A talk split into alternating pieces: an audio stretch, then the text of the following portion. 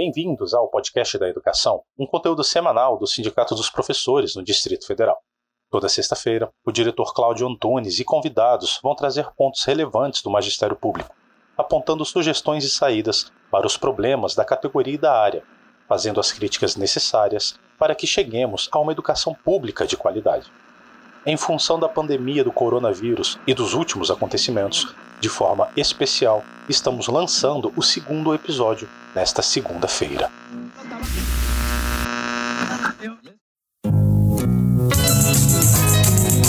Você está no podcast da Educação, um espaço semanal de notícias e análises sobre a educação pública do Distrito Federal e do Brasil.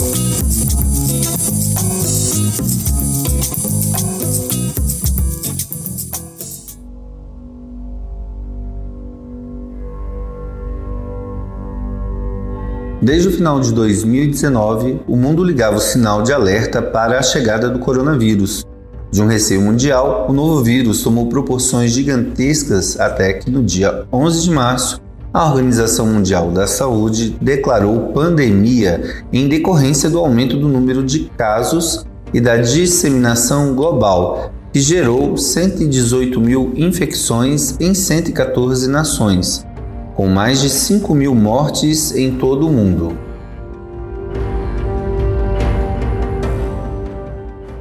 Informação importante: a OMS acaba de declarar pandemia por causa do coronavírus.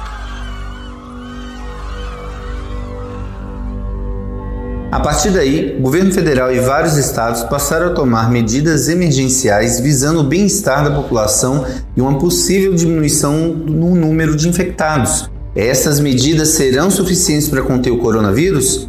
São as melhores medidas a serem adotadas?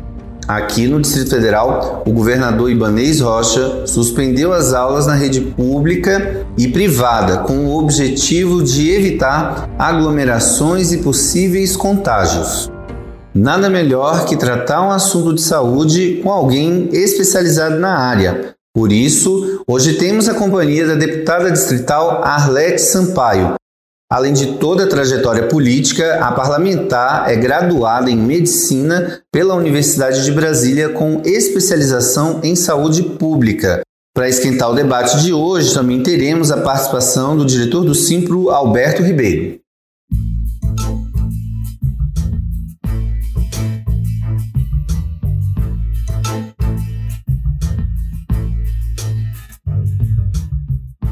Primeiramente, eu quero agradecer a presença de todos. A intenção deste episódio é que o debate transcorra como uma mesa redonda mesmo, com a interação de todos.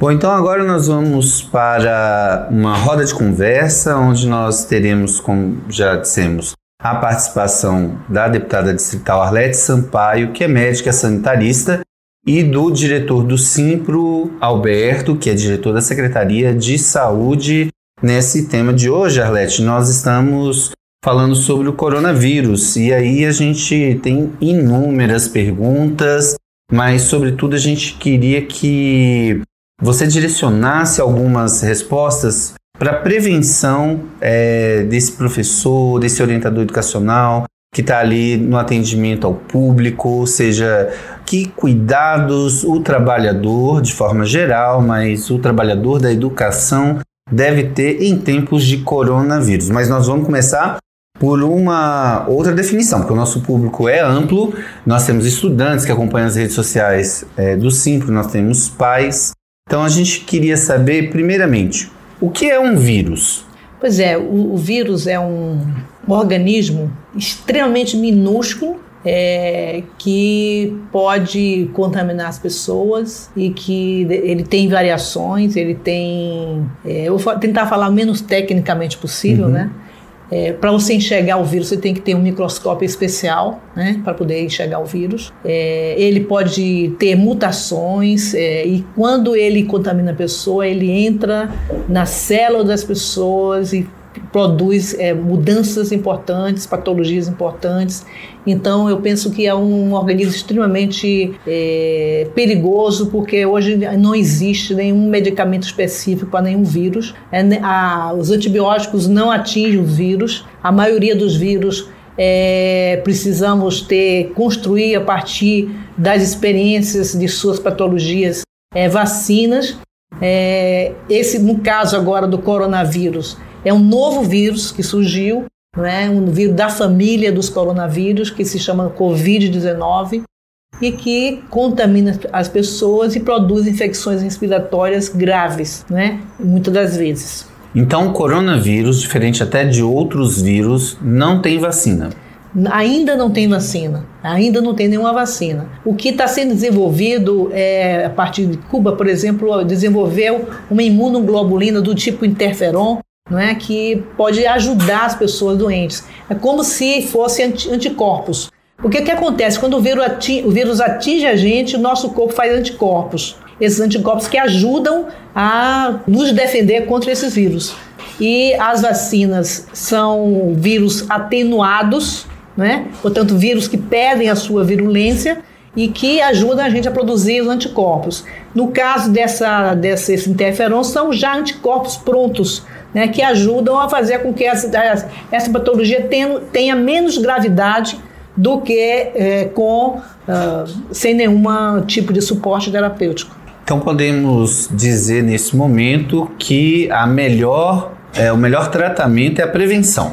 O melhor tratamento é a prevenção, sabendo que o coronavírus é um vírus altamente contagioso, portanto ele se propaga muito rapidamente, mas ele tem uma baixa letalidade. Então ele não mata tanto né? Então, para adultos jovens, a, a, hoje até agora se eu tenho observado que a letalidade dele, ou seja, a possibilidade dele matar é na ordem de 2 a 3%, quer dizer, para cada 100 adultos jovens, 2 a 3% que vão morrer, né? E a partir de 60 anos, vai essa letalidade atinge 14 a 15%. Então é um, um vírus de baixa letalidade, felizmente, mas é altamente contagioso e ele se dissemina muito rapidamente. Alberto, é, em visitas às escolas, parece que foi detectado que nós não estamos preparados para fazer essa prevenção que a deputada Arlete Sampaio está destacando aqui como algo importante. Qual a situação das escolas? Pois é, Cláudio. É, a diretoria do Simpro ela se divide para visitar todas as escolas praticamente é, mensalmente. E o que, que a gente identificou aí nas últimas visitas antes da suspensão das aulas? O banheiro dos alunos não tem o sabão líquido para que os meninos possam lavar as mãos depois de ir no banheiro. Mesmo não tendo uma epidemia, era importante. É importantíssimo lavar as mãos, né?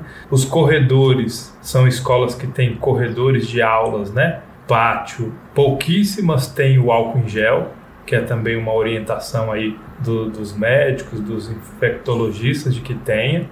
E por surpresa, tem muita escola que não tem nem papel higiênico. Então, assim, Cláudio e, e nosso deputado Arlete, a gente precisa é, mobilizar a rede pública de ensino, principalmente o governador, o governo, o secretário de Educação, para que providencie imediatamente o retorno às aulas que tenha esses instrumentos mínimos, né, para que os alunos, os professores, todos os que trabalham no ambiente escolar e frequentam possam fazer essa asepsia das mãos. Não tem como a gente, numa situação dessa de pandemia, a gente não ter essa, esse cuidado, né? Exato, quer dizer, eu acho que é extremamente importante. Né? Você, um dos cuidados mais importantes para prevenção é lavar as mãos. Então, e não é lavar a mão só passando água e sabão assim rapidamente, não. Passar água, sabão, esfregar, lavar interdigitalmente entre os dedos, lavar as unhas, lavar o dorso da mão, lavar o polegar e também é, o punho.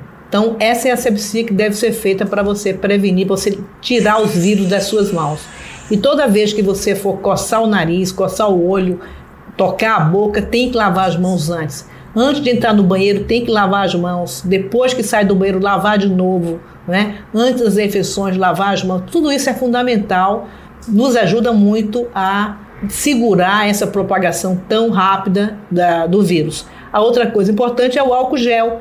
Já não pode ser qualquer álcool, tem que ser álcool 70% acima, não é? E você também fazer a, a, a, o mesmo gestual, lavar bem as mãos, da forma como eu já falei, para que haja, portanto, asepsia das mãos e eliminação dos vírus. Agora, Arlete, a Câmara Legislativa do Distrito Federal ele, ela tem um papel fiscalizador do Estado, do Executivo, nas suas ações, inclusive de prevenção, é, no momento como esse em que a Organização Mundial da Saúde é, já definiu uma pandemia. O que a Câmara Legislativa já conversou com o secretário de Saúde do Distrito Federal? Primeira coisa, é preciso entender que é, a, a Organização Mundial de Saúde, no dia 11, ela decidiu chamar esse momento que nós estamos vivendo no mundo de pandemia, mas não existe uma epidemia no Brasil ainda, né? A Organização Mundial de Saúde definiu três níveis da doença. O primeiro nível, que é quando você se contamina com pessoas no exterior e vem para o Brasil com esse vírus. O segundo nível é quando já há circulação local do vírus. E o terceiro nível, nível quando há já uma epidemia. Nós no Brasil Estamos no nível 2 em São Paulo, no Rio de Janeiro, e aqui em Brasília nós estamos saindo do nível 1 para o nível 2. Né? Não temos ainda uma, uma epidemia no, no, no, país. Quer dizer, nós, ou seja, nós vamos viver situações piores do que as a que, a que estamos vivendo hoje. Né? E temos que nos preparar para isso. Então, quando nós convidamos a equipe da Secretaria de Saúde para estar na Câmara Legislativa, foi justamente para que nós pudéssemos aferir se as medidas que eles estão tomando são medidas efetivas que vão realmente contribuir para enfrentar essa, essa, essa situação. Né? Então, nós perguntamos para eles se já tinham feito reuniões com os diretores da rede privada para que a rede privada também participe desse esforço. Nós pedimos para eles, perguntamos para eles se já tinha adquirido todos os insumos e os equipamentos é, necessários para fazer a prevenção dentro dos hospitais. Nós perguntamos para eles se eles estavam cuidando para ampliar os leitos de UTI, porque nós vamos precisar de, é, precisar de muitos leitos de UTI, mais do que aqueles que hoje a rede é, tem. Então, nós fizemos esse tipo de pergunta, não é? provocamos para que é, houvesse um cuidado maior no sentido de é, dotar o Distrito Federal de meios necessários para realmente combater essa, essa expansão do coronavírus no Distrito Federal. Então, foram esses é, os embates que nós tivemos com a, com a equipe da Secretaria de Saúde. E, sobretudo, nós achamos que há pouca comunicação da Secretaria, não é? Eu acho que nós sugerimos que eles fizessem coletivas à imprensa, que eles fizessem panfletos para poder distribuir junto à população e, sobretudo, junto aos servidores da saúde, porque nos primeiros dias houve um verdadeiro apavoramento né, da própria equipe do, dos hospitais, que são os hospitais Sentinela em Brasília, o Hospital de Base e o Agarram. Né? Então, se nem os servidores foram devidamente capacitados para poder é, enfrentar essa situação, imagina um cidadão de qualquer uma das nossas cidades do Distrito Federal. Então, é fundamental a comunicação, fundamental que as pessoas é, saibam como se comportar diante de uma possibilidade de um familiar seu estar com o coronavírus. Né? Então, essas informações nós solicitamos que eles fizessem, porque é urgente e necessário para ajudar no processo de prevenção. É, vamos falar um pouquinho do SUS, que infelizmente a gente tem caracterizado como sistema que é sabotado todos os dias com cortes de verbas, com falta de investimento e de planejamento da gestão, ou seja, do Palácio do Buriti, e do próprio Ministério da Saúde. E nos preocupa essa situação porque sem coronavírus já existem pessoas hoje no Distrito Federal com, com liminares pedindo leitos de UTI. Então, numa necessidade maior desses leitos, a tendência é de que a gente possa ter uma letalidade maior do vírus no Brasil. Seria até por isso que o governo tomou a medida de suspender as aulas? Olha, é, realmente a situação em Brasília é muito preocupante. Ontem, né, porque isso muda a cada momento, Ontem nós tínhamos 91 pessoas suspeitas de estarem com coronavírus. Hoje deve ter mais de 100. E hoje já temos 5 pessoas confirmadas. Então há uma progressão e essa progressão tende a ampliar-se, não é? E eu acho que as pessoas têm que se dar conta é, da importância do Sistema Único de Saúde. O Sistema Único de Saúde é o maior sistema público de saúde do mundo. nós temos uma grande parte da população, mais de 70% da nossa população, que só tem o SUS como local de resolver os seus problemas de saúde. Então, muita gente que tinha plano de saúde já não tem mais porque está desempregada, não tem como pagar. E então é fundamental o SUS, não apenas do ponto de vista dos hospitais, do atendimento quando a pessoa está doente, mas também da retaguarda da saúde. Por exemplo, agora, quem está fazendo os exames é, para testar se a pessoa está positiva ou não. É o nosso laboratório central. Né? Então, cuidar desses equipamentos. Cuidar. Agora, por exemplo, nós estamos diante de uma epidemia de dengue. Né? Então, como é que pode? Se você tem, paralelamente ao coronavírus, gente doente de dengue todo o tempo e, uh, às vezes, nem conseguem uh, resolver os seus problemas nos hospitais. Por que, que não houve uma ação anterior dos agentes comunitários de saúde, dos agentes ambientais, para eliminar esses focos de dengue. Então, essa equipe é fundamental também. O sistema de saúde é tudo isso. O SUS é tudo isso. O SUS também é vacinação, por exemplo. Então, é necessário defendermos o SUS. Nós lamentamos que no governo Temer tenha sido aprovado, aprovada a emenda constitucional 95, né, que restringe é, os recursos públicos, congela os recursos públicos para a área social por 20 anos então, o que nós estamos precisando hoje é de investimentos, é de financiamento do Sistema Único de Saúde. Até nesse momento de crise, é fundamental que a gente possa é, extinguir essa emenda constitucional 95 para que o Estado possa aplicar mais recursos na prevenção e no tratamento da, dos doentes. Então, eu acho que, mais do que nunca, fica claro para o país inteiro a importância do Sistema Único de Saúde, que nós temos que defender e nós temos que lutar para aperfeiçoar.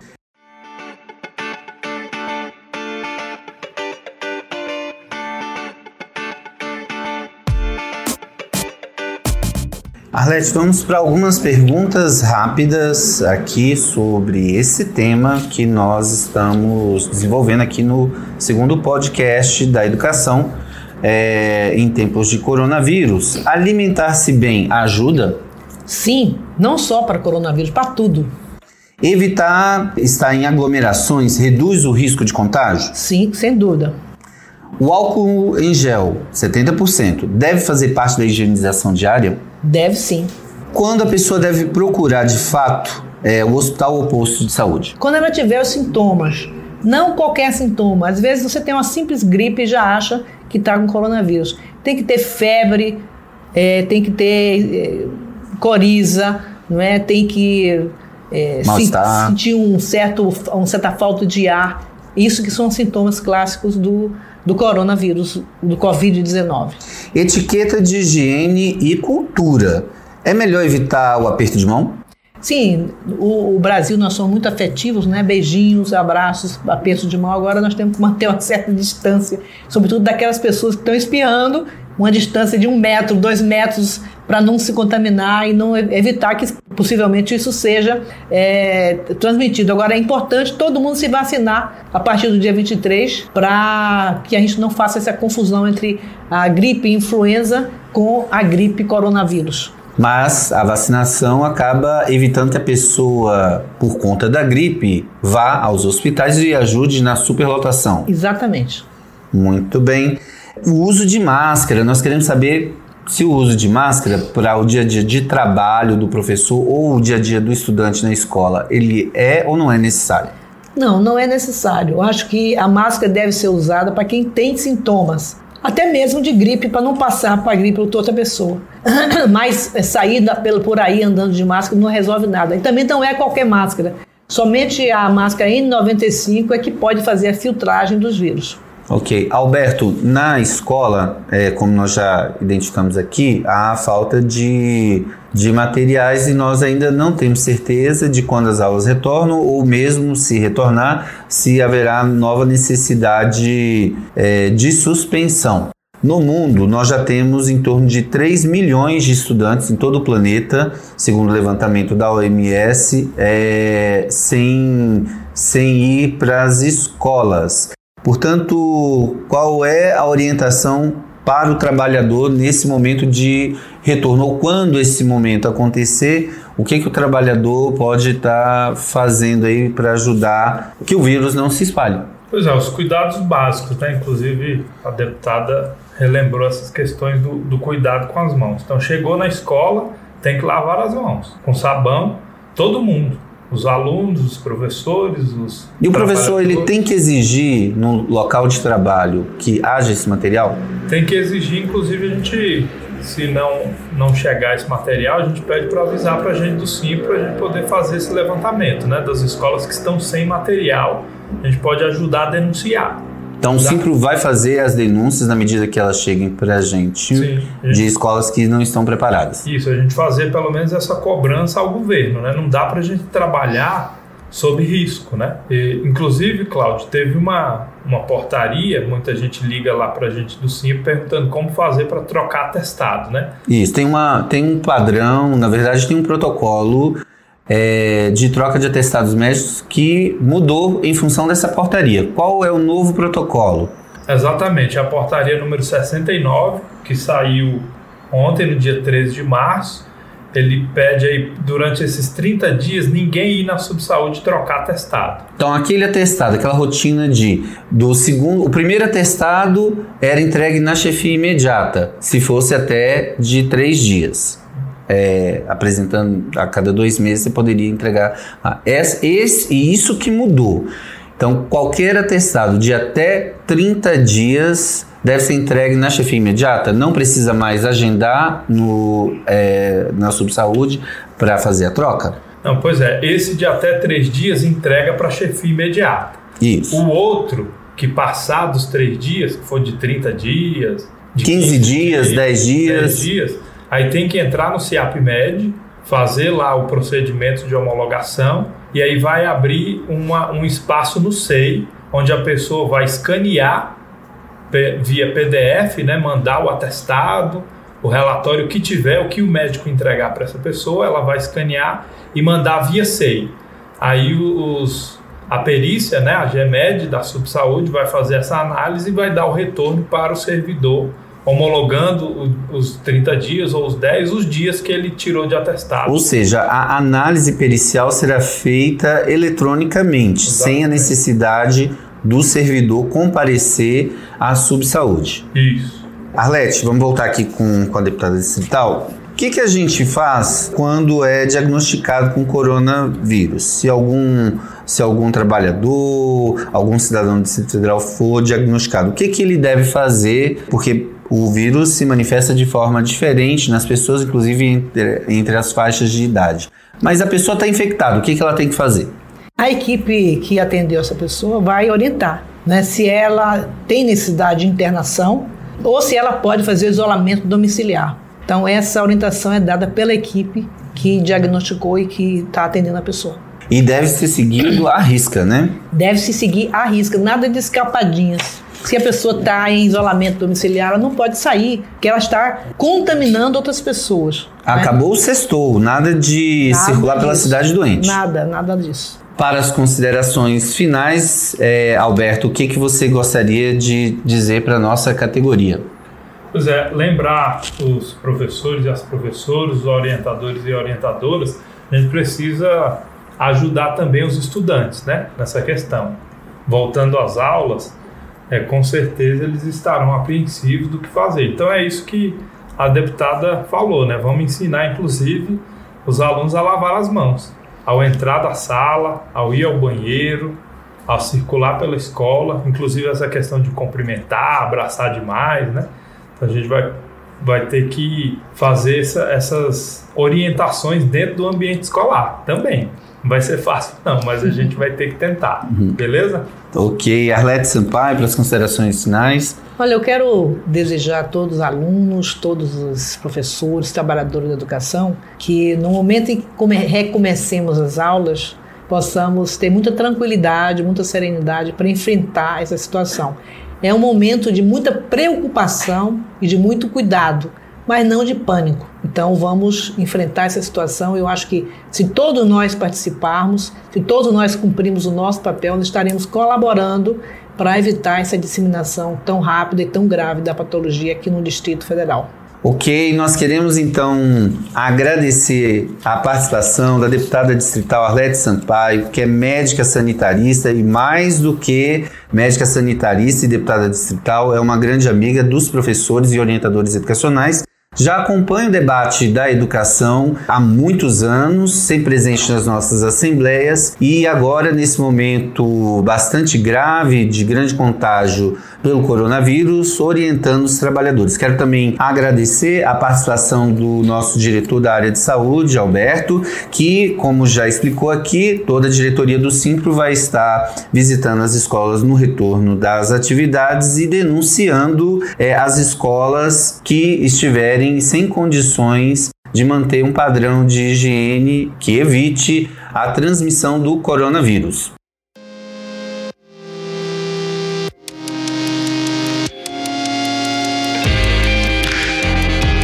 Estamos chegando ao fim do segundo episódio do podcast da educação e foi uma edição especial. Ao final desta semana, voltamos para mais um episódio que pode ser ouvido no Spotify, no site do Simpro, em nossas redes sociais e em nosso canal do YouTube.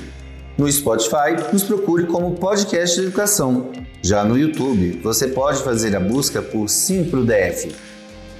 Estamos esperando sugestões, críticas, elogios, recados e reclamações. Envie para o nosso direct no Instagram, a gente está lá com o perfil SimploDF. Ou então mande um e-mail para a gente no endereço faleconosco.simplodf.org.br. Agradecemos cada um e cada uma que nos acompanhou, os nossos convidados e até a próxima!